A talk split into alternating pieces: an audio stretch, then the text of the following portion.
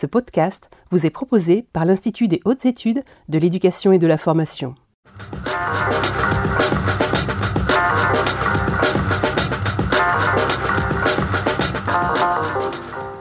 Madame, Monsieur, bonjour, soyez les bienvenus ici en direct de l'amphithéâtre de l'IH2EF pour une nouvelle émission au Périscope, aujourd'hui consacrée à l'accueil des nouveaux personnels.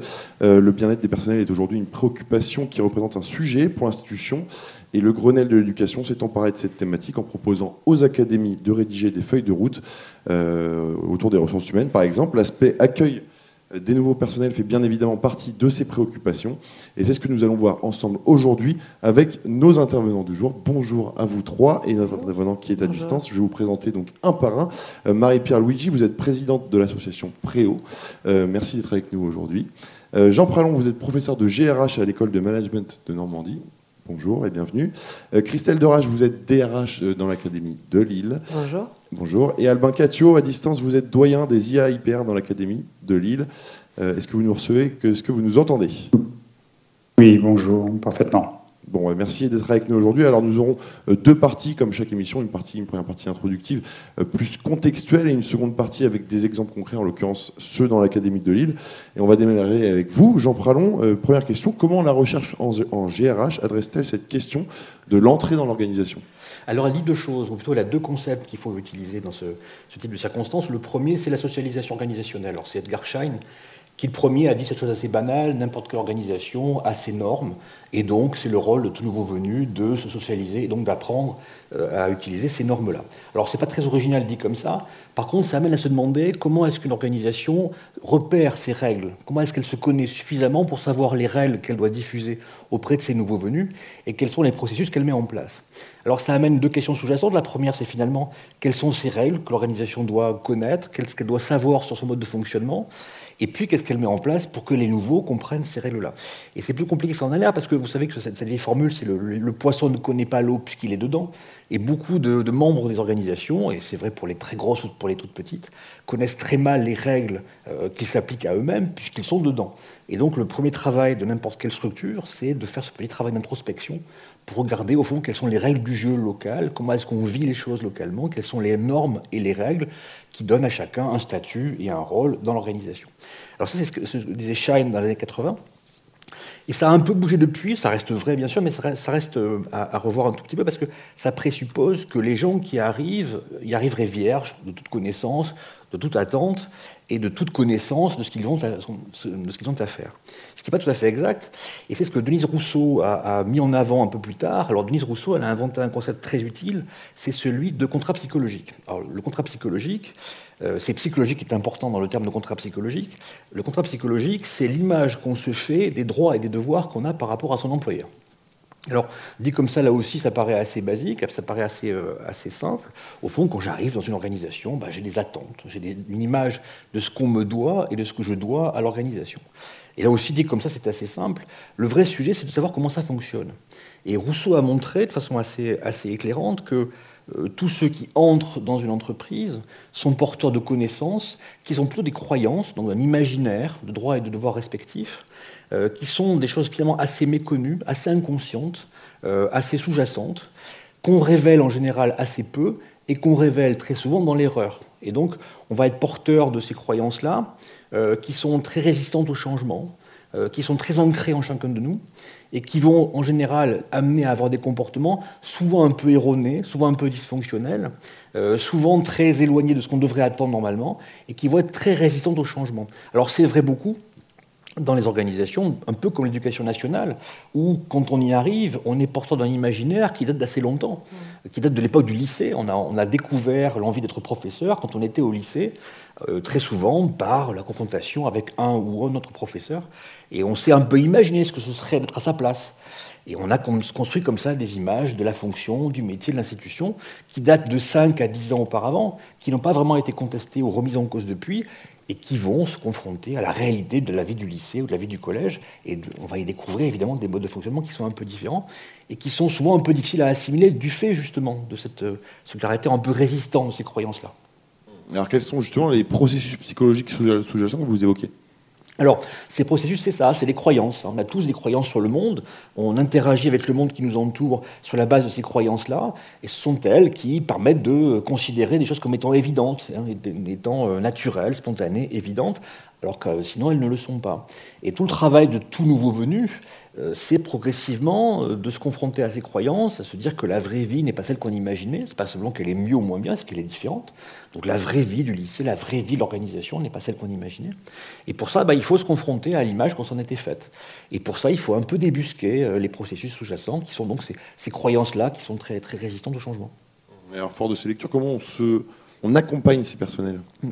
Alors il y a deux choses. D'abord, il y a évidemment euh, apprendre euh, de façon un peu formelle les, lois, les règles, euh, les normes et les statuts de l'organisation. Donc qu'est-ce qu'un proviseur Quel est son poids hiérarchique Qu'est-ce qu'un professeur Quel est son poids hiérarchique Quel est son rôle et quel est son statut Qu'est-ce qu'on attend de lui et qu'est-ce qu'il peut attendre des autres Et ça, il faut le formaliser un petit peu.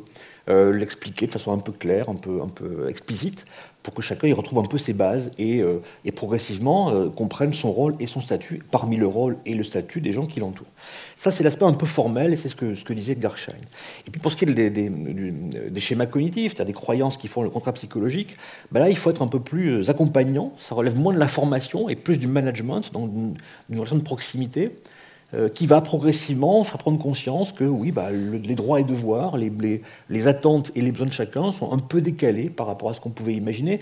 Et ça, ça se voit plus dans, l'interaction one-to-one. C'est plutôt dans la relation de management qu'on le, le, découvre. Et ça, du coup, ça se fait une fois le, personnel engagé ou ça peut se faire un peu par prévention Alors il y a les deux. Il y a, je pense que des formations, ça, se prête très bien à tout ce qui est rôle et statut. Donc euh, ça se prête bien à, à, une formation d'ouverture, d'entrée, de socialisation. Ça marche très bien comme ça. Pour ce qui est euh, du contrat psychologique, donc amener à reformuler ses croyances par rapport à son employeur, à reformuler sa perception de son rôle et de son statut, ça se fait un peu moins par la formation, ça se fait plus par l'accompagnement de proximité. Et là, bah, classiquement, c'est le, le, rôle du manager. Dans l'éducation nationale, le manager, c'est un peu le proviseur, et puis c'est un peu l'inspecteur. Alors on entend parler euh, beaucoup justement de la perte d'attractivité euh, du monde de la fonction publique et de l'éducation nationale. Euh, Christelle Derage, comment peut-on agir pour développer l'attractivité auprès des personnels? C'est une grande question. Vous me donnez 4 heures pour répondre? À peu près. Ça va aller alors. Euh, en fait, l'attractivité, euh, c'est un vrai sujet aujourd'hui et je pense que les personnes qui nous regardent sont, euh, dans leur rôle et fonction, confrontées à cette situation-là. Encore ce matin, j'entendais à la radio des, des, des, manques d'enseignants, le fait de vouloir comptabiliser le nombre d'enseignants qui manquent. Aujourd'hui, on a une vraie question. On a une question qui est plus large que l'éducation nationale, qui est celle de la fonction publique en général et d'un monde du travail qui change. Aujourd'hui, euh, quelqu'un qui cherche du travail trouve du travail. On n'est pas et on a euh, pléthore d'employeurs, surtout sur des grosses métropoles ou des secteurs euh, qui vont recruter assez facilement. Et dans ce monde du plein emploi où chacun a des choix, on a un enjeu nous à changer nos modes de faire, à être réactif quand on a des candidatures, à tout de suite contacter quelqu'un qui va postuler parce que sinon la personne aura trouvé du travail ailleurs très très rapidement. Donc là, c'est tout le rôle qu'on a avec les inspecteurs quand on parle des enseignants. Et euh, cette question d'attractivité, euh, elle est dans comment on va aller trouver la ressource, trouver le candidat, mais aussi quand on a, euh, quand on a présenté aussi qui on était comme employeur, parce que spontanément, l'éducation nationale n'est pas un employeur. C'est pas l'éducation nationale qu'on imagine trouver le plus facilement sur un salon de l'emploi. Or, il faut qu'aujourd'hui on devienne un employeur et qu'on ait ses valeurs d'employeur, qu'on ait une marque employeur, comme on dit beaucoup. Et euh, au-delà de l'attractivité, c'est comment on fidélise. Quand on a euh, trouvé des candidats, quand on les a euh, accueillis chez nous, donc ce que disait M. Pralon, c'est très très important, hein, l'accueil pour intégrer, pour fidéliser, faire en sorte que les personnes aient envie de rester et de continuer à exercer nos métiers. On a des métiers qui sont... Euh, tout le monde a un lien avec l'éducation nationale, ça a été dit euh, tout à l'heure. On a tous été élèves à un moment ou à un autre. Donc on a tous euh, imaginé, rêvé un métier, comment on le confronte à la réalité, comment on fait tomber un peu ces codes-là, et comment nous, en tant qu'employeurs, on aide, on accompagne pour que ces nouveaux collègues restent? Donc, vous avez parlé en introduction des feuilles de route RH. Hein. c'est un élément très très structurant dans les académies pour porter des valeurs et des intentions. Enfin, et ça va au-delà des intentions, dans des actions très très concrètes de comment on va accueillir, ce qu'on va faire, comment on va faire. Un exemple simple à Lille, c'est euh, la question de la réponse à chacun. Lille, c'est 80 000 personnels. Comment on fait en sorte qu'un personnel qui nous sollicite ait une réponse? Ça peut paraître simple, hein, mais ça ne l'est pas tant que ça, sinon on l'inscrirait pas de manière très forte dans une feuille de route RH. Le fait de répondre, d'accorder de l'attention, c'est accorder de la reconnaissance, c'est donner envie aux gens de rester. Et donc ça fait partie de tout ce qui va être fidélisation. Donc il y a l'attractivité, comment on existe, comment on donne envie de venir dans nos métiers, comment on accueille bien pour que les personnes restent, et comment on entretient ça à travers les parcours. Et euh, ça a été dit, mais euh, c'est le rôle de tout le monde. Les ressources humaines ont un rôle, les bureaux de gestion dans l'accompagnement qu'ils font au quotidien ont un rôle, les inspecteurs ont un rôle, les chefs d'établissement ont un rôle. C'est vraiment le rôle de chacun. On est tous managers à un moment donné, quelque part. Oui, c'est ce que je vais vous demander. Quels acteurs on implique pour relever ce défi? Tout le monde. Euh, on, a, euh, on a des nouveaux métiers au sein de l'éducation nationale que sont les conseillers RH de proximité, qui sont aussi euh, complètement des acteurs de ce type de défi, qui vont accompagner les personnels, mais qui vont aussi représenter l'employeur dans les salons, etc. Et quelque part, je le dis assez souvent dans le cadre de mes fonctions, on est tous un ambassadeur à tout niveau qu'on soit dans notre quotidien, un enseignant qui donne envie. Il y a beaucoup de vocations qui sont suscitées euh, par, le vécu. Un enseignant qui donne envie, il est un ambassadeur de nos métiers. Euh, un, adjoint gestionnaire qui est là pour accompagner une famille à travers une bourse, etc. Il est un ambassadeur de nos métiers. Donc euh, tout le monde peut, à un moment donné, dans son quotidien, et pas forcément le conscientisant, hein, dans le vécu de son métier, peut contribuer à développer l'attractivité et donner envie de venir travailler avec nous. Hum, alors, on, on rassemble au sein de l'éducation nationale, mais est-ce que vous avez sollicité parfois des acteurs extérieurs? On travaille, euh, on travaille bien sûr avec Pôle Emploi, hein, qui est un partenaire important, et où là, on a euh, un gros enjeu d'acculturation, parce qu'on est quand même un petit monde à part, l'éducation nationale. Je me permets de le dire en venant de l'extérieur. Hein. moi, je suis euh, depuis moins de trois ans dans l'éducation nationale. C'est un monde à part, avec ses acronymes, avec son jargon, avec ses codes. Donc, quand on travaille avec Pôle emploi, il y a tout un travail d'acculturation, d'explicitation. Ça veut dire quoi être enseignant? Ça veut dire quoi, ne serait-ce qu'être fonctionnaire donc on travaille avec Pôle Emploi, on travaille aussi avec les autres fonctions publiques. Parce qu'aujourd'hui, euh, via la loi de transformation de la fonction publique, il y a aussi des passerelles qui sont possibles. Et donc, euh, comment on fait du lien? Donc, euh, à Lille, on travaille par exemple avec le centre de gestion du Nord pour faire des, des, stages et faire en sorte que chacun puisse connaître les métiers des autres. Donc, en termes de partenariat, il y en a beaucoup à faire et encore beaucoup à construire, à mon sens. Marie-Pierre Lougier, je vais vous interroger sur ce sujet du monde à part, justement. On parlait des acronymes. Tout à l'heure, je dis que vous étiez la présidente de l'association euh, Préau. Vous êtes euh, par ailleurs IGESR, euh, un acronyme parmi tant d'autres au sein de l'éducation nationale. Vous avez cette perception, vous aussi, d'un monde un peu à part? Oui, alors je ne dirais pas un petit monde, je dirais un très gros monde à part, puisqu'on représente quand même 50% de la fonction publique d'État, sans compter les personnels qui sont à l'heure actuelle retraités, qui représentent presque autant que les actifs, et c'est plus de 2 millions de personnes que, représente l'éducation nationale. Alors, à part, euh, certes, et, et, en même temps avec tous ces a priori que l'on porte dans le sac à dos de l'écolier ou du lycéen qu'on a été, parce que nous sommes aussi les coulisses d'un système énorme étendu sur 30 académies et avec des métiers très très différents. Alors bien entendu, les professeurs sont la, grosse masse de ces métiers-là et ils représentent euh, presque un million de personnes, mais à côté on a des métiers passionnants, très différents et, qui, qui, permettent des parcours aussi, aussi passionnants. Voilà. Merci beaucoup. Euh, Jean Pralonge, vous, vous voulez vous interroger sur cette notion de marque employeur qui a été évoquée par Christelle Derache. Euh, aujourd'hui, c'est prédominant euh, dans une recherche d'attractivité de travailler cette marque employeur dans la génération moderne? Alors oui, bien sûr. Mais le vrai débat, c'est comment? Qu'est-ce qu'on met dedans? Mmh. Je pense que beaucoup de, de, gens qui font des ressources humaines euh, essayer de s'inspirer du marketing. Euh, c'est un gros sujet hein, depuis, disons, 15 ans. Au fond, est-ce que le marketing et les ressources humaines, ce ne serait pas un peu la même chose? Le marketing, c'est l'art d'acquérir des, des, consommateurs. Bon, bah, les ressources humaines, c'est un peu l'art d'acquérir des collaborateurs. Au fond, ça pourrait être un peu la même chose. Alors pourquoi pas? Sauf que dans les ressources humaines, ce qu'on oublie souvent, c'est qu'en marketing, dans le vrai marketing, il y a une très grosse partie qui est la partie étude. Hein. C'est le travail qu'on fait pour comprendre les besoins des consommateurs. Et très souvent, en RH, on le fait assez mal. Euh, on va s'engager dans des campagnes de communication qui vont expliquer des choses, qui vont essayer d'attirer, souvent en connaissant assez mal les cibles, et en essayant de présupposer ce que les gens voudraient, en essayant de leur donner il me semble que le seul marketing possible quand on est un employeur, et en particulier quand on est éducation nationale, c'est le marketing de l'offre. Hein. C'est dire, voilà, moi je suis ça. c'est ce que je disais. Moi je suis ça, on fait ça, on est comme ça. Et si ça vous plaît, venez. Et si ça vous c'est pas fait pour vous, ne venez pas. Mais en tout cas, présenter de façon très transparente et très authentique, et très fier aussi, pourquoi pas, qui on est, ce qu'on fait, la mission qu'on a, et puis aussi les règles qu'on s'applique, parce qu'au fond, c'est comme ça qu'on est. Et c'est comme ça aussi que la marque employeur, ça sert à attirer et à ne pas attirer ceux qui n'auraient pas leur place. Hein, c'est aussi ça. Hein. La marque employeur, euh, c'est comme une offre d'emploi, c'est pas uniquement euh, être une sorte de filet de chalutier qui attire tout ce qui passe, c'est aussi n'attirer que les gens qui ont quelque chose à faire là et pour lesquels on va être très explicite sur ce qu'on a à leur offrir et ça va leur plaire ou ça va pas leur plaire. en tout cas, ça sert à ça, la marque employeur.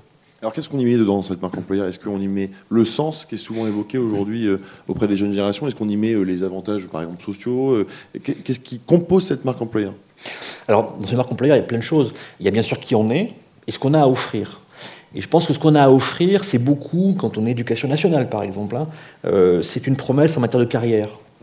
Euh, peut-être que euh, on peut imaginer une carrière qui est celle du professeur, qui sera professeur toute sa vie, et c'est une carrière, hein, parce qu'on va développer des compétences, on va être meilleur pédagogue, on va s'adapter à l'évolution des programmes. Donc il y a une promesse de carrière qui est intéressante à raconter à l'échelle du professeur. Et puis il y a aussi des promesses de carrière, c'est ce que vous disiez, dans la transversalité, parce que l'éducation nationale euh, a beaucoup de métiers qui sont sont peut-être pas les plus visibles. Hein. On voit bien le professeur, on voit un peu moins, l'inspecteur, on voit un peu moins, euh, en administration, etc. Et peut-être qu'il y a des promesses à adresser qui sont des promesses de parcours, des promesses de transformation de compétences. Et là, il y a un truc à raconter qui pourrait être à la fois la réalité de l'institution, la perception de ces transformations, d'une réalité qui est un peu moins évidente pour tout le monde, mais qui pourtant est attractive, et puis par ailleurs des choses qu'on peut, qu'on peut dire à des profils euh, qui ne sont pas forcément des, euh, des, pédagogues nés, mais qui vont y passer, et puis qui passeront par là, et puis qui feront autre chose après. Mmh. Alors je vous propose qu'on s'intéresse un petit peu au cas de l'Académie de Lille, justement avec vous, Christelle Derache. Alors de nombreux personnels titulaires ou contractuels démissionnent. Aujourd'hui, quelles en sont, euh, selon vous, les raisons invoquées? Alors, je parlais dans mes premiers propos des questions d'accueil, de fidélisation, et donc on s'est intéressé, comme vous dites, aux, démissionnaires. Donc, à recevoir euh, les enseignants qui démissionnaient pour essayer de comprendre. L'idée étant de, quand on comprend ce qui se passe, on peut essayer de mettre en place des actions. On s'est rendu compte qu'il euh, y avait des questions de sens, hein, parce que la marque au travail, elle doit aussi correspondre à une vraie réalité. Il ne faut pas vendre du rêve, parce que là, on, serait très déceptif et pour le coup, euh, on aurait un effet contre-productif. Mais euh, il y a la question du sens pour certains, entre le métier rêvé et le métier vécu, parce que c'est pas toujours facile hein, euh, d'être enseignant aujourd'hui. Et, euh, et, aussi pour certains, la question de l'accueil. Ils ne se sont pas sentis forcément bien accueillis ou bien intégrés et ils n'ont pas trouvé leur place. Donc ça nous, ça nous a beaucoup interrogés avec les collègues des bureaux de gestion, mais aussi les inspecteurs et notamment Monsieur Catio qui est avec nous en visio sur comment on peut être meilleur dans l'accueil pour au moins, là-dessus on peut jouer, on a, on a la main. Qu'est-ce qu'on peut faire nous pour faire en sorte que ça ne soit pas la raison pour laquelle ils nous quittent, en fait. Et donc, euh, on, a, on a beaucoup travaillé sur euh, l'accueil des nouveaux contractuels, que ça soit à travers, euh, et je rebondis sur ce que vous avez dit dans vos premiers propos, expliquer ce qu'est un établissement, qui fait quoi, où on est, parce que quand on dit à quelqu'un, demain tu vas être enseignant, ben ça, fait un peu peur hein, quand même. On se retrouve devant. Il n'y a pas que la discipline et le fait de préparer une séquence de cours. Il y a la gestion de la classe. Il y a savoir à qui demander sa clé. Et s'il y a un, exercice d'évacuation, qui va m'expliquer Il y a énormément de choses à savoir sur le, vrai vécu. Et donc, euh, on a essayé de travailler euh, avec le corps d'inspection sur tous ces sujets-là pour faire en sorte d'accueillir au mieux, de, donner un minimum les codes. Hein. donc, euh, un maximum, enfin j'ai un minimum, plutôt un maximum, les codes pour que la personne se sente appartenir à l'établissement et, trouve ses marques. Donc euh, tout est perfectible, hein, c'est certain, mais en tout cas il y a un gros travail qui a été mené, euh, notamment avec, euh, avec M. Catio. Alors justement, on parlait de cette feuille de route RH. Comment ça se construit une feuille de route? Alors la feuille de route, elle s'est construite avec beaucoup de partenaires, donc avec au départ avec les équipes RH. Hein, pour être tout à fait sincère, on l'a d'abord travaillé un peu entre nous. On l'a présenté euh, bien évidemment euh, à un certain nombre de collègues, ça a été travaillé avec les partenaires sociaux. Et euh, donc, on a eu une première feuille de route qui a été, qui a été publiée en 2021. Là, on est en train de travailler la seconde. Et le travail autour de la seconde, il est un peu différent. C'est-à-dire qu'on a évalué la première. Il y a des choses sur lesquelles on s'était engagé, on l'a pas fait. Et on va pas dire on a tout fait bien. On a dit bah ça on l'a pas fait. Euh, ça a été, euh, cette évaluation, elle a été aussi partagée avec les partenaires sociaux. Et on est en train de mettre en place, là, euh, avec. on été accompagné par le, département de la modernisation, hein, aussi des, des, retours avec les usagers. Parce que, mine de rien, nos actions, il n'y a que les destinataires qui sont les plus à même de nous dire hein, ce que vous avez fait, ça sert ou ça sert pas. Nous, on peut inventer plein de choses. Je peux inventer plein de choses dans mon bureau, mais peut-être que je tape à côté. Donc là, on met en place aussi des, ce qu'on appelle des enquêtes usagers, des focus group, où on rencontre des usagers qui nous, qui nous donnent aussi leur avis et leurs besoins pour qu'on puisse ajuster au mieux ce qu'on va mettre en place dans la nouvelle feuille de route. Et alors comment se, traduit le travail avec, euh, avec M. Caccio du coup C'est pas euh, facile de travailler avec M. Caccio, vous savez. Euh, On va l'interroger juste Pour une fois, je peux le dire en public. il vous donnera son avis On a vraiment travaillé euh, avec M. Monsieur Catu représente un grand nombre d'inspecteurs d'IAIPR hein, de, de l'Académie de Lille et on a vraiment travaillé tous ensemble avec les bureaux de gestion, avec les inspecteurs sur des objets communs et aussi avec les chefs d'établissement. Par exemple, quand on accueille ou là on a d'autres objets de travail, on essaie aussi de travailler avec les chefs d'établissement. Mais il y a un travail vraiment pluridisciplinaire avec l'ensemble des inspecteurs. Mais je vais laisser parler Monsieur Catio. Oui, alors justement, Albin Catio, vous êtes doyen des IAIPR dans l'Académie de Lille. Euh, comment, selon euh, vous, enfin, avec votre point de vue, euh, s'est construite cette vraie démarche RH dans votre académie? Alors tout d'abord, c'est un travail collectif. Hein. Euh, Christelle Dorache a bien insisté sur ce point. On est bien en fait un travail collaboratif, que ce soit avec les services des personnels enseignants, avec la, la DRH, les services de la DRH, les chefs d'établissement, euh, également l'enseignement privé, euh, également un certain nombre d'acteurs, bon alors les, inspecteurs qui soient premier et second degré. On a essayé de travailler ensemble pour en fait essayer de trouver un processus de personnalisation de l'accompagnement.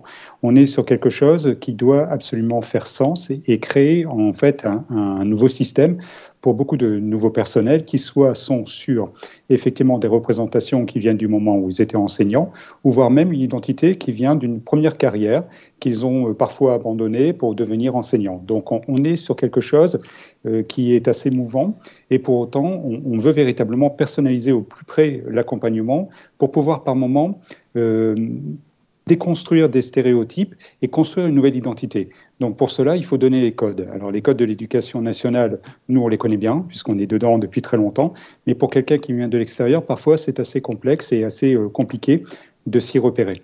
Alors on a créé des outils.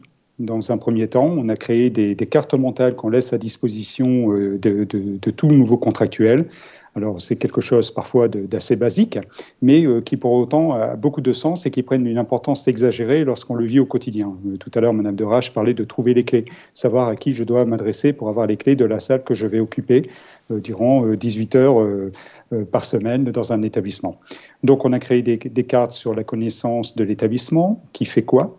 Connaissance des voies et des filières, pas facile de s'y repérer, notamment euh, quand on voit tous les acronymes, cela a déjà été dit dans notre, dans notre belle maison. Également sur je me pose une question sur, donc euh, je, dois, euh, me, je me pose une question sur la carrière, qui dois-je contacter? Je me pose une question sur, sur des, des, questions pédagogiques, qui dois-je contacter? Également sur, avant de retrouver mes élèves, qu'est-ce que je dois faire dans l'établissement? Également sur la gestion de classe, alors, on, sait bien qu'on ne pourra pas faire passer la pédagogie si la gestion de classe pose, pose autant de problèmes. également sur le travail collectif, puisqu'en fait, ce que l'on veut montrer, euh, c'est tout un processus d'acculturation euh, et lutter contre l'idée que quand on est enseignant, on est seul face aux élèves, c'est sûr, mais pour autant, on s'inscrit quand même dans un collectif pour lequel, euh, dans lequel on doit s'engager et on, doit trouver des réponses au niveau euh, d'un groupe qui est souvent, euh, par exemple, le professeur principal, mais également l'ensemble des enseignants, pour essayer de répondre à toutes les problématiques telles qu'elles se posent. Donc on est véritablement sur l'idée que l'on doit réussir une mue et se créer une nouvelle image euh, adosser un nouveau endosser un nouveau costume qui n'est pas évident, celui d'enseignant. Et pour cela, euh, ce processus d'accompagnement, il doit être constant. Alors, ce processus d'accompagnement, il commence dès la prise de connaissance de l'avis de l'inspecteur et du DPE pour l'octroi d'un poste. Et pour cela, on va, par exemple, proposer des webinaires euh, aux enseignants qui viennent d'être recrutés, les contractuels qui viennent d'être recrutés. On va leur proposer des rencontres euh, audio ou en visio avec des inspecteurs et on va faciliter l'entrée dans l'établissement auprès des chefs d'établissement et on va également leur répondre sur des questions un peu basiques, euh, par exemple sur euh, ma rémunération, enfin c'est pas basique du tout, mais sur la rémunération, sur euh, les, toutes les questions financières, comment construire son dossier, mais également sur les droits, les obligations de tout à chacun. Donc pour cela, par exemple, le DPE a créé un guide, un guide d'accompagnement que l'on met à disposition de tous les contractuels qui sont recrutés dans l'Académie de Lille.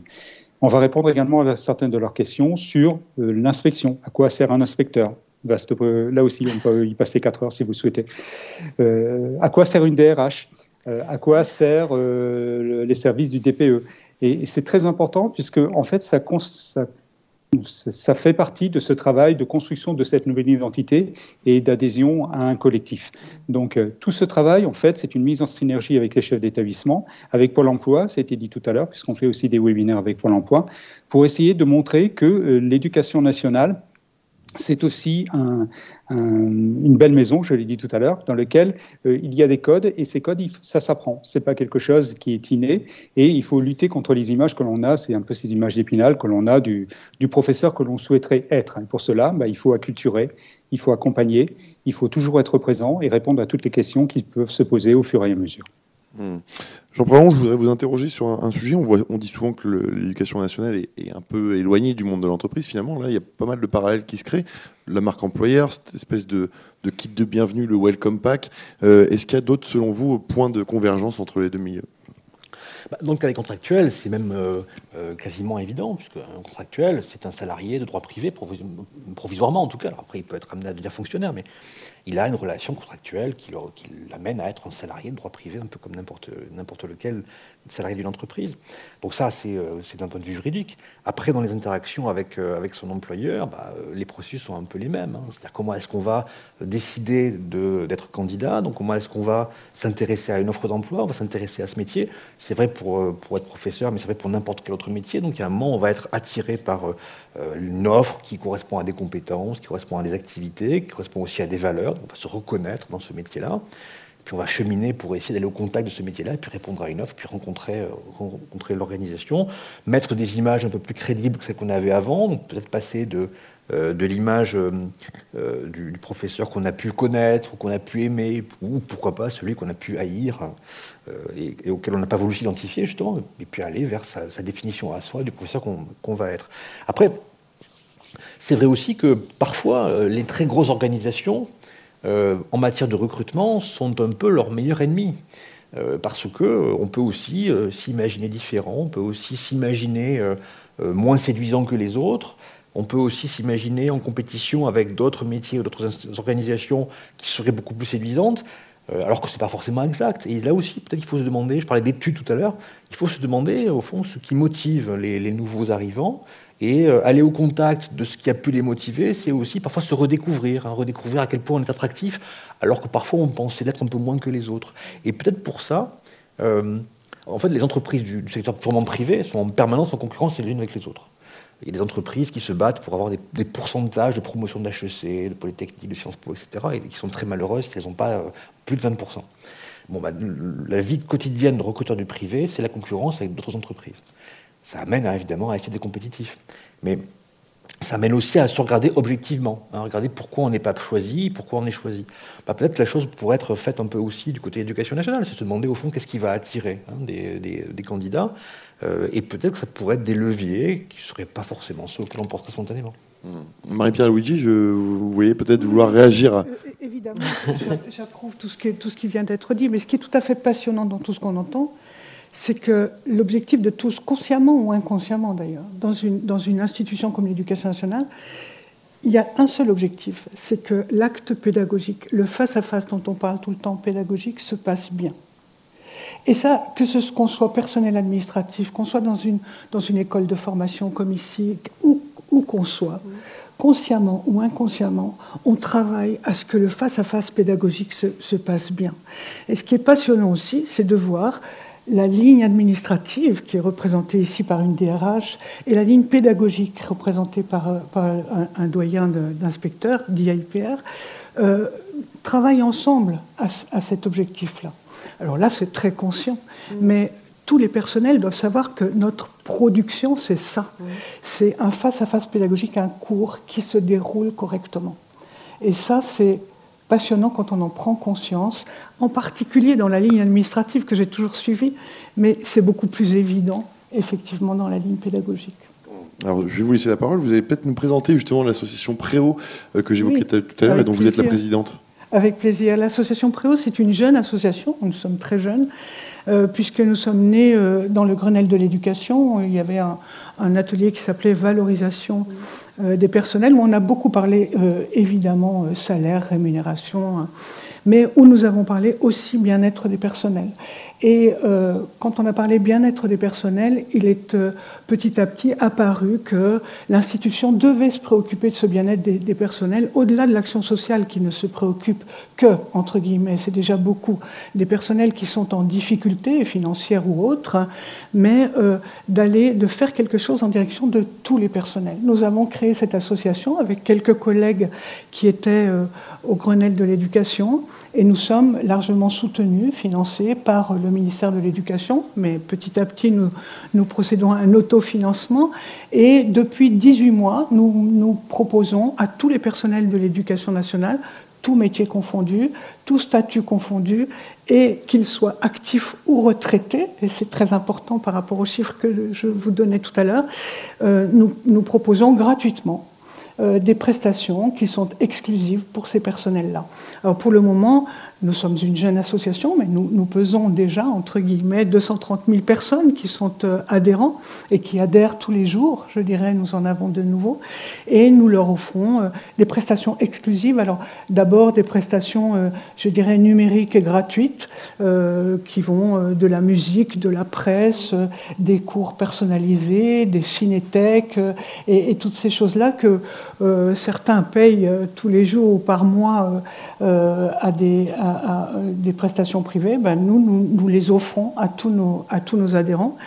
Mais euh, nous offrons aussi euh, une billetterie, euh, où quand même ils ont des prix euh, tout à fait, euh, tout à fait avantageux, et euh, beaucoup d'autres prestations, telles par exemple des appartements qu'on met à leur disposition à des prix défiant toute concurrence, mais vraiment toute concurrence, dans cinq villes de France. Et puis on va grossir petit à petit, on leur offre des, des voyages, des choses comme ça.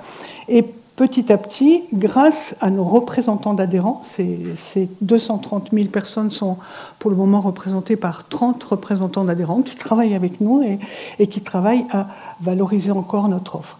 Ce n'est pas notre seul euh, objet. Évidemment, nous proposons toutes ces prestations à nos adhérents, mais nous nous sommes engagés auprès du ministère à relayer l'information de toute l'action sociale qui est faite par le ministère, alors au niveau national, mais aussi au niveau académique. Donc euh, tous les personnels de toutes les académies peuvent aller voir ce qui est fait euh, au niveau social, et s'ils sont en difficulté passagère, eh bien, ils peuvent aller sur le site de Préau et ils retrouveront, pour l'Académie de Lille d'ailleurs, euh, ils retrouveront tout ce qui est fait dans leur académie au niveau action sociale. Est-ce que vous êtes une sorte de CE de, l'éducation nationale? Alors, on est une sorte de, mais il faut bien dire une sorte de, parce que nous ne sommes pas un comité d'entreprise et nous ne sommes pas euh, un organisme de gestion d'action sociale du tout. Euh, nous ne sommes pas un comité d'entreprise, tout simplement parce que le comité d'entreprise relève des entreprises privées et fonctionne sur des, sur des bases financières tout à fait autres et des bases de représentation tout à fait autres. Mais euh, une sorte de je prends. Et puis, et puis nous ne sommes pas un organisme de gestion d'action sociale.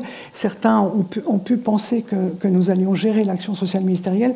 Ce n'est pas le cas, mais notre site est très visité et c'est pas plus mal qu'on relaie toute l'action sociale ministérielle.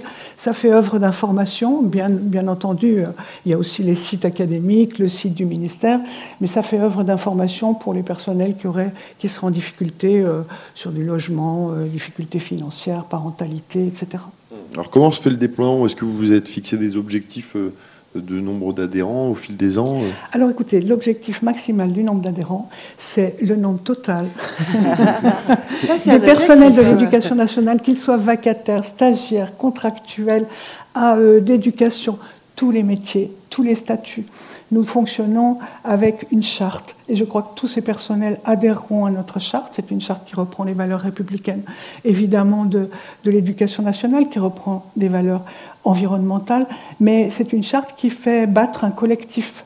Et, je crois que ce collectif-là, euh, j'ai à cœur d'en parler tout le temps, il doit se retrouver au sein de notre association. Alors, bien sûr, bienvenue à tous, apportez vos idées et, faites, euh, faites-les parler, soit à travers le site Préau, c'est gratuit, il n'y a rien à faire, il faut juste nous donner votre adresse. Et, euh, à travers, évidemment, euh, les représentants qui siègent avec nous aux instances de l'association et qui travaillent dans des groupes de travail qui produisent beaucoup euh, au sein de Préau. Je crois que Préau est là pour le bien-être des personnels et il est là pour accompagner et rompre l'isolement aussi. On ne fait pas, je réponds à une question qui m'a été posée récemment, on ne fait pas de parisianisme à Préau. Euh, nous sommes là euh, implantés pour tous, partout. D'ailleurs, nous avons des représentants qui sont issus d'outre-mer également, hein, et, qui, euh, et qui font fonctionner Préau, qui écoutent la musique Préau, qui regardent les films euh, que nous donnent les, les grands euh, distributeurs de films, et, et on met tout ça à leur disposition. Bienvenue à toutes les idées. Nous fonctionnons aussi avec des associations qui, sur place, peuvent bénéficier de l'atout Préau. On représente quand même une force de frappe par rapport à nos prestataires.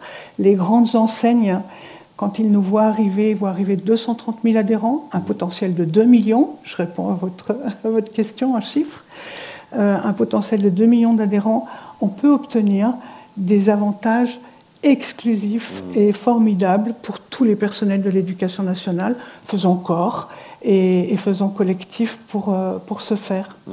Bon, on vous mettra en lien avec le Futuroscope qui est juste à côté de l'IH2E. Du coup. Non, mais c'est pas déjà fait. C'est déjà fait.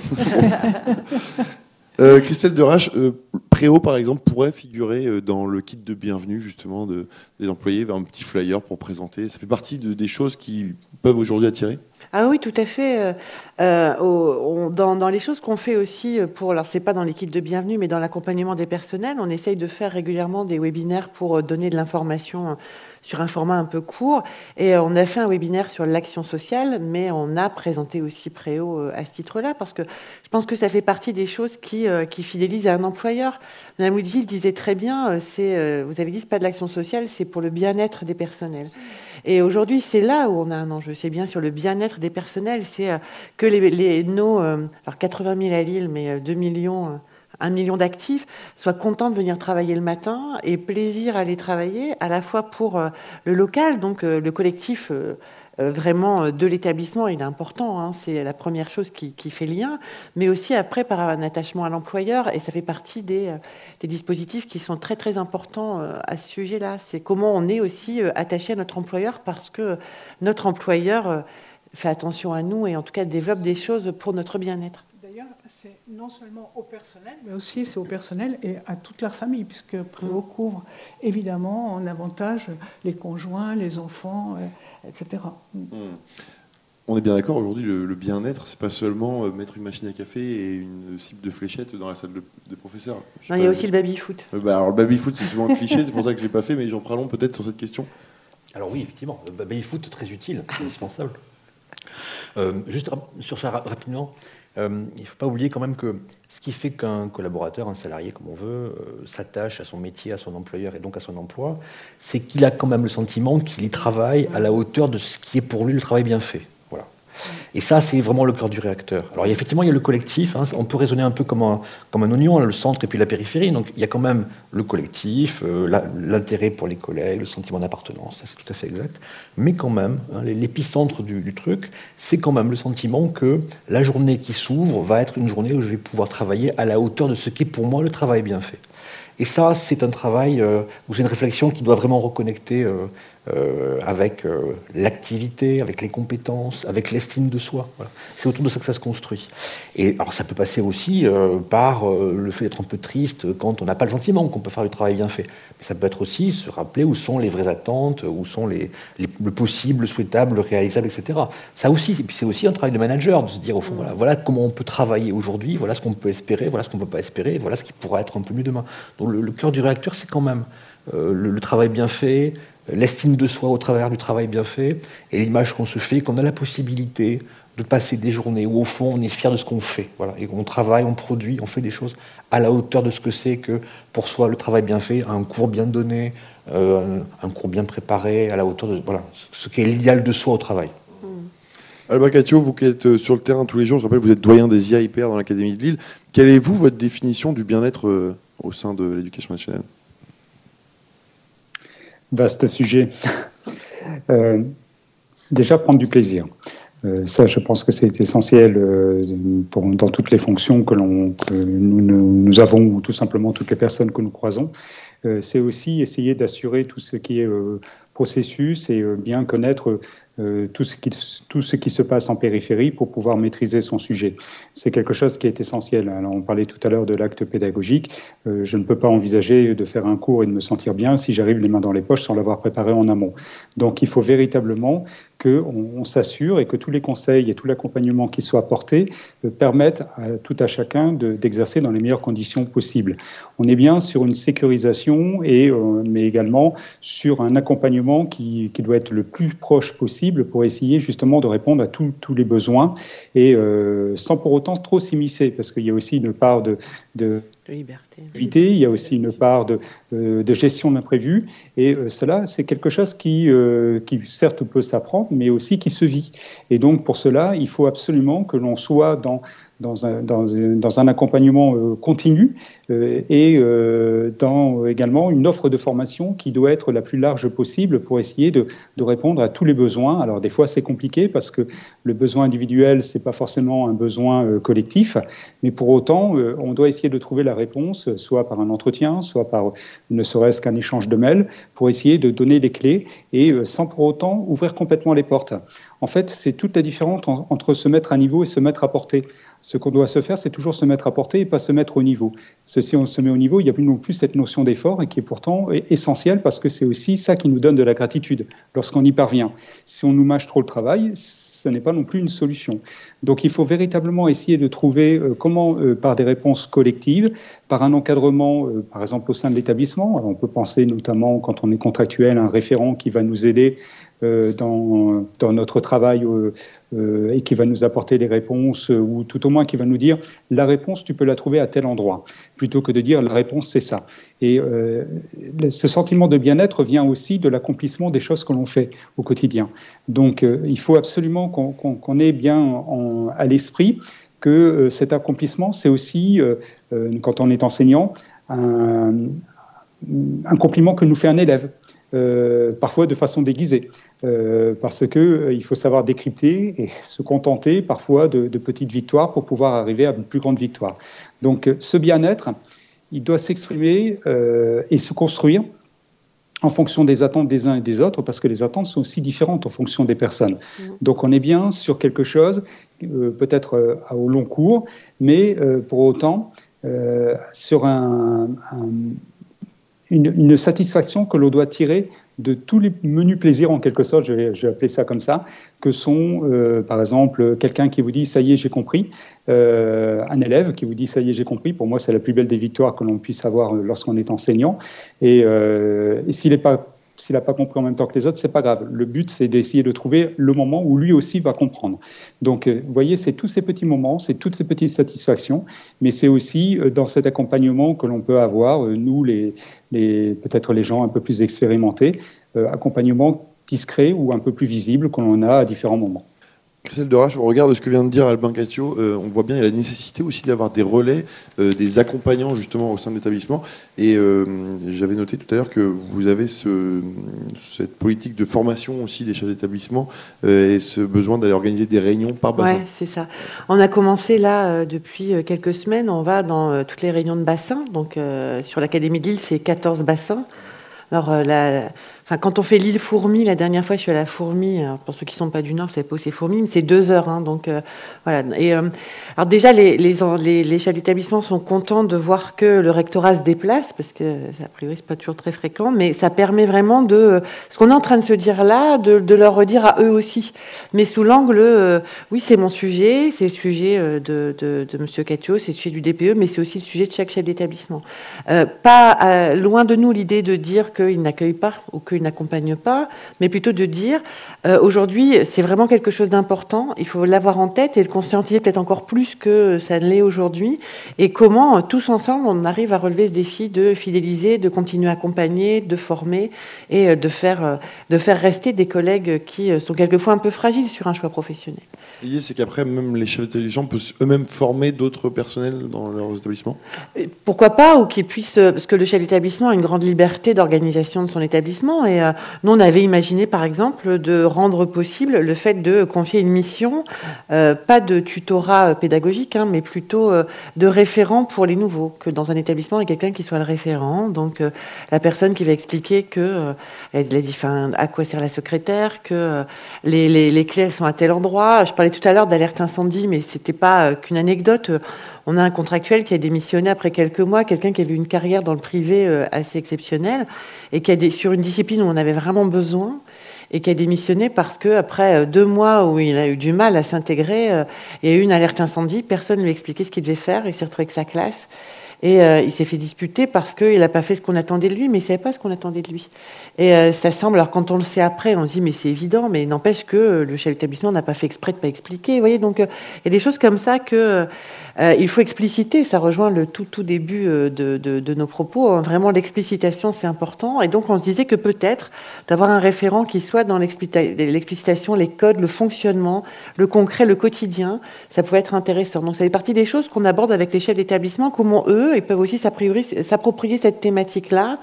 Comment, euh, je disais tout à l'heure, ils sont aussi ambassadeurs par rapport à nos besoins hein, et comment ils peuvent repérer un élève qui quitte un BTS qui a toujours été très, très accompagnant. Et peut-être que cet élève-là, il voudra peut-être après nous rejoindre comme contractuel. Et donc, euh, on partage un peu ces problématiques-là avec eux en leur laissant, euh, bien évidemment, euh, les, des, plein de marge de manœuvre au sein de leur, établissement. Mais c'est notre sujet à tous, c'est ça qui est important, à mon sens.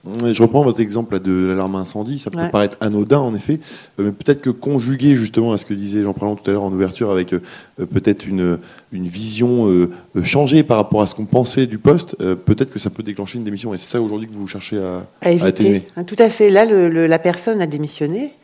Et euh, il y a effectivement eu la question du, euh, choc des cultures après 20 ou 30 ans euh, dans, l'entreprise et arrivé en établissement. un peu de mal à trouver sa place, un sentiment d'accueil, qui un accueil qui n'a pas été optimal. Et puis cet événement-là qui a, je crois, définitivement dit bon, bah, c'est tout, je pars. Enfin, la personne ne s'est pas sentie intégrée en fait chez nous. Et, tout ça, ça concourt à, l'intégration. Tout ce qu'on est en train de se dire depuis tout à l'heure, c'est vraiment comment on intègre, comment on fait appartenir, comment on fait équipe et comment on fait collectif. Mmh. Alors il y a quand même un paramètre générationnel aussi, parce que là vous mmh. évoquez quelqu'un qui a 30 ans de carrière dans le privé. Euh, j'imagine qu'on ne le traite pas du tout de la même manière qu'une personne de 25 ans qui vient de finir ses études.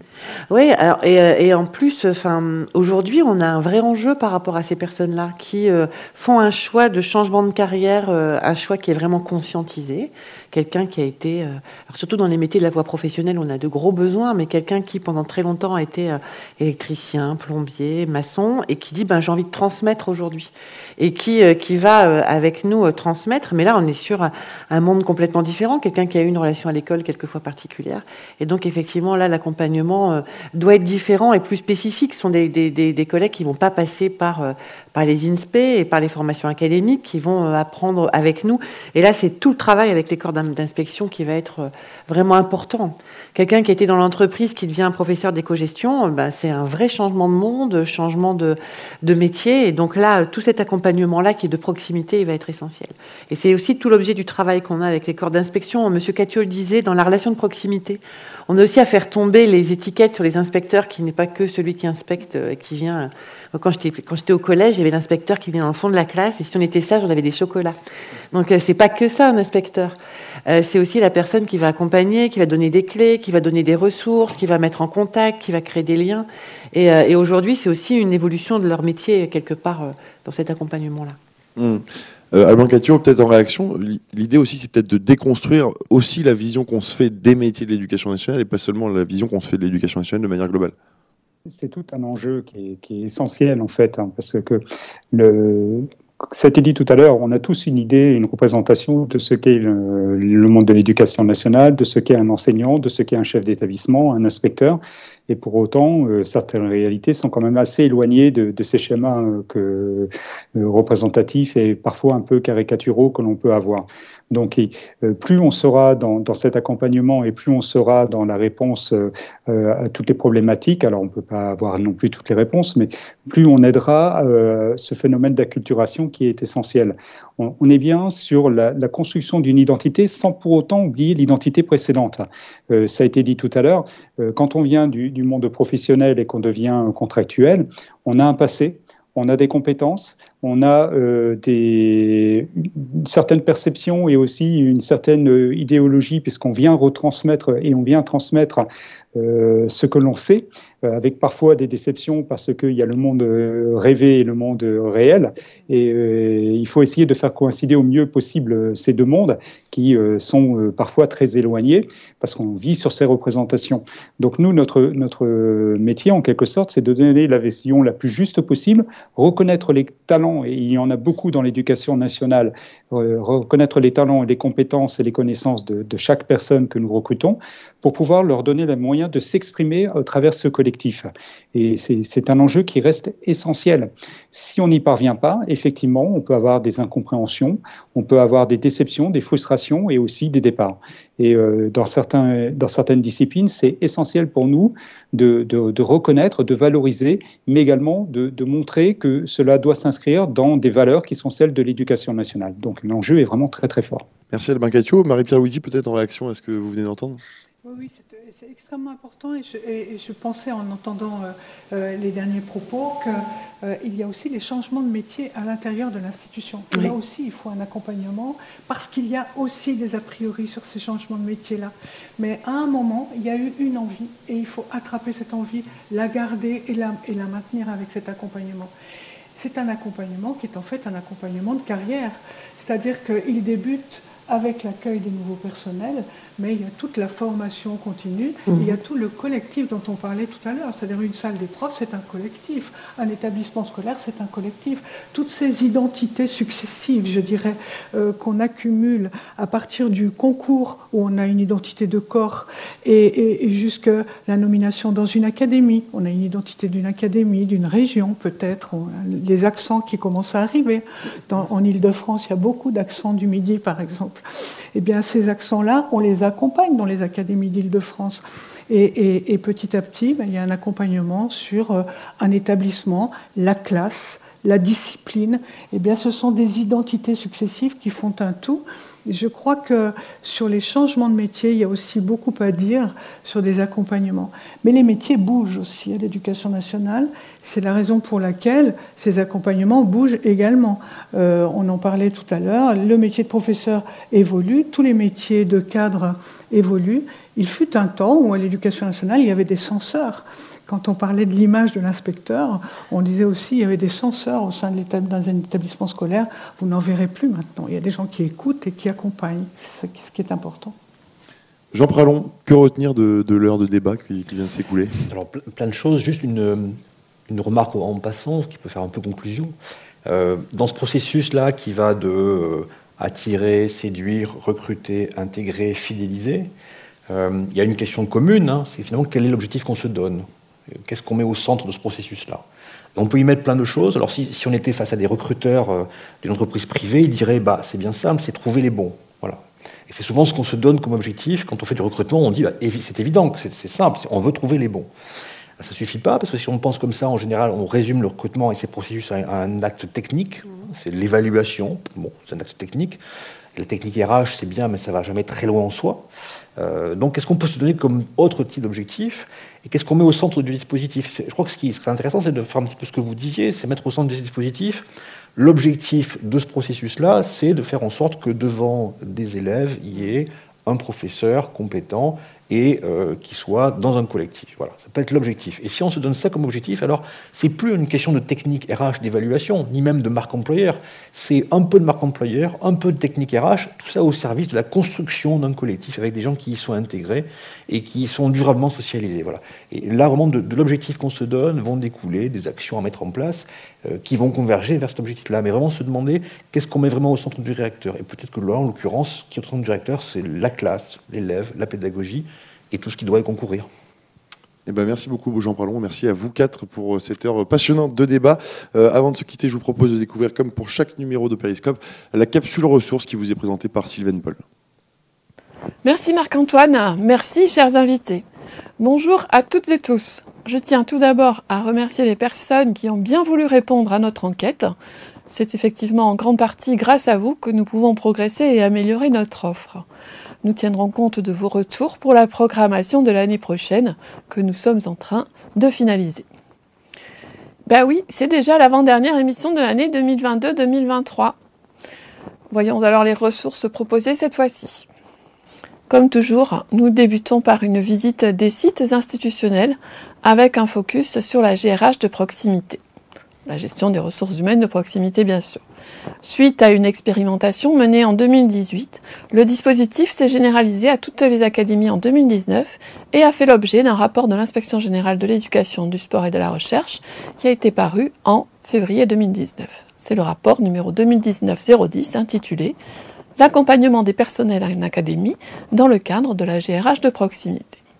La mission qui a conduit à ce rapport était, je cite, de s'attacher à observer dans les académies les moyens humains mobilisés en matière de GRH de proximité et leur profil, le maillage territorial le plus pertinent et le plus adapté, les lieux d'implantation possibles, les modalités d'organisation et de fonctionnement de ce nouveau service, le plan de formation et d'accompagnement nécessaire des agents prenant en charge cette fonction, les modalités d'information des personnels sur le dispositif mis en place.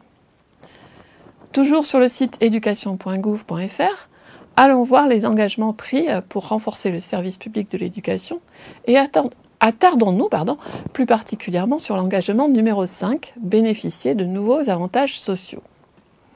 C'est en pilotant un des ateliers que Madame Luigi a donc participé à la création du portail Préau et en est depuis la présidente. Préau offre donc à tous les personnels en activité ou retraités une offre de prestations euh, telles qu'une billetterie, de la musique, de la cinémathèque, des actions de formation dans différents domaines, que ce soit du développement personnel ou professionnel, et bien d'autres encore, comme par exemple la location de logements à des tarifs imbattables. Madame Luigi, et nous la remercions, nous a gentiment mis à disposition différents documents au sujet de Préau le dépliant 2023 et son affiche, ainsi que la charte des valeurs de l'association car Préau, je vous le rappelle, est une association, comme elle nous l'a expliqué lors de l'émission. Ces documents seront bien entendu mis à votre disposition avec le replay de l'émission de ce jour sur la page des périscopes du site de l'IH2EF. L'engagement numéro 10, gérer les ressources humaines au plus près des territoires, les feuilles de route de chaque académie. C'est ainsi qu'en septembre 2020 a été lancé un plan d'action dans les territoires pour mieux informer, mieux écouter, mieux orienter et mieux répondre au personnel. Ces plans d'action sont matérialisés par les feuilles de route RH des académies pilotées par les recteurs. Une carte interactive permet de consulter la feuille de route de chacune de ces académies. Madame de Rache et Monsieur Catio, que nous avons le plaisir de recevoir, nous ont fourni quelques-uns des documents produits et, utilisés dans l'Académie de Lille. Documents qui seront également mis à votre disposition avec les références des ressources présentées aujourd'hui. On y trouvera bien sûr la feuille de route RH, un guide d'accueil destiné au nouveau personnel, ainsi qu'une carte mentale présentant les questions et informations nécessaires pour mieux connaître les services et les ressources de l'Académie. Un peu comme une foire aux questions. Jean Pralon, qui nous fait l'honneur de sa présence, nous a donné quelques références choisies. Parmi celles-ci, euh, je citerai l'ouvrage Psychologie du travail et des organisations, 110 notions clés. Cet ouvrage a été réalisé sous la direction de Gérard Valéry, Marc-Éric Bobillier-Chaumont, Éric Brangier et Michel Dubois. Il a été publié en 2019 chez Duno pour sa deuxième édition. Dans cet ouvrage, on recense les principales notions de la psychologie du travail, l'autorité, l'encadrement, le leadership, l'orientation, la santé, l'usure professionnelle, etc., avec à chaque fois une définition des illustrations et des références bibliographiques. On citera aussi un article paru dans la revue interdisciplinaire Management, Hommes et Entreprises, ou RIM 2012-4, numéro 4, volume 1, page 57 à 73. La socialisation organisationnelle des nouvelles recrues. Sana Gerfel Enda, Manal El Aboubi, Fatima El Kandoussi. Cet article analyse les comportements et attitudes de jeunes recrues et autres parties prenantes dans différentes situations et différents secteurs d'activité. En très très abrégé bien sûr. On s'intéressera aussi à l'article de Caroline Diard et Virginie Ascher paru en 2019 dans la revue Questions de management numéro 23. Impact de la mise en œuvre d'une réforme organisationnelle sur la perception du contrat psychologique par les enseignants-chercheurs.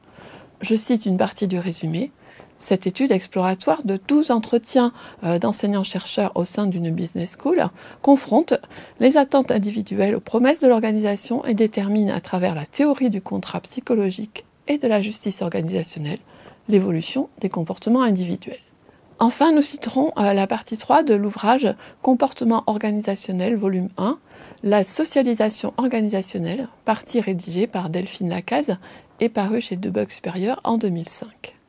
Le texte sera mis à disposition avec les ressources. Voilà en ce qui concerne les ressources pour aujourd'hui euh, que je souhaitais vous présenter. Avant de repasser la parole à Marc-Antoine et à nos invités pour le mot de la fin, je vous donne rendez-vous le 11 juillet pour la toute dernière émission de la saison. Nous observerons cette fois-ci l'utilisation des réseaux sociaux par les cadres au périscope. Encore un énorme merci à nos invités pour leur participation à l'émission et au choix des ressources. Ce fut un grand plaisir de préparer cette émission avec vous. Marc-Antoine, c'est à toi. Merci beaucoup Sylvaine et donc prochain rendez-vous fixé le 11 juillet prochain pour une nouvelle émission consacrée à l'utilisation des réseaux sociaux par les cadres et ce sera d'ailleurs peut-être intéressant de faire le lien avec l'émission du jour car ça peut être un bon relais aujourd'hui pour promouvoir la, marque employeur euh, au sein de l'éducation nationale. Merci à vous quatre en tout cas d'avoir pris part à cette émission et puis euh, on se donne rendez-vous très prochainement. Belle journée à tous et à très bientôt.